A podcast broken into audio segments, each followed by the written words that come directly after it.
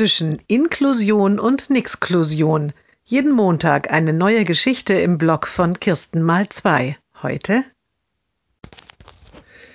der Junge ist begeistert vom Pool der Ferienanlage.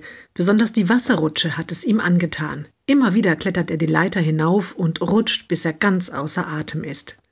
Die Mutter bemerkt, wie eine Frau immer wieder zu ihm schaut.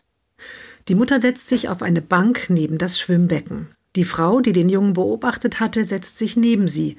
Die Frau sagt vorsichtig Entschuldigen Sie, darf ich Sie etwas fragen? Oh je, denkt die Mutter, jetzt geht es gleich wieder um die Behinderung. Allzu oft ist sie schon von wildfremden Menschen darauf angesprochen worden, ob die Diagnose denn schon vor der Geburt feststand. Und sie mag nicht immer wieder erklären, dass ihre Familie nicht von einem fürchterlichen Schicksalsschlag getroffen worden ist. Entschuldigen Sie, sagt die Frau jetzt noch einmal, dass ich Ihren Sohn so angestarrt habe, aber das ist doch eine Narbe von einer Herzoperation, oder? Wissen Sie, mein Vater liegt gerade im Krankenhaus, er wird am Herzen operiert. Es handtes Gespräch über die Möglichkeiten der heutigen Herzchirurgie. Nachdenklich schaut die Frau am Ende noch einmal zum Becken.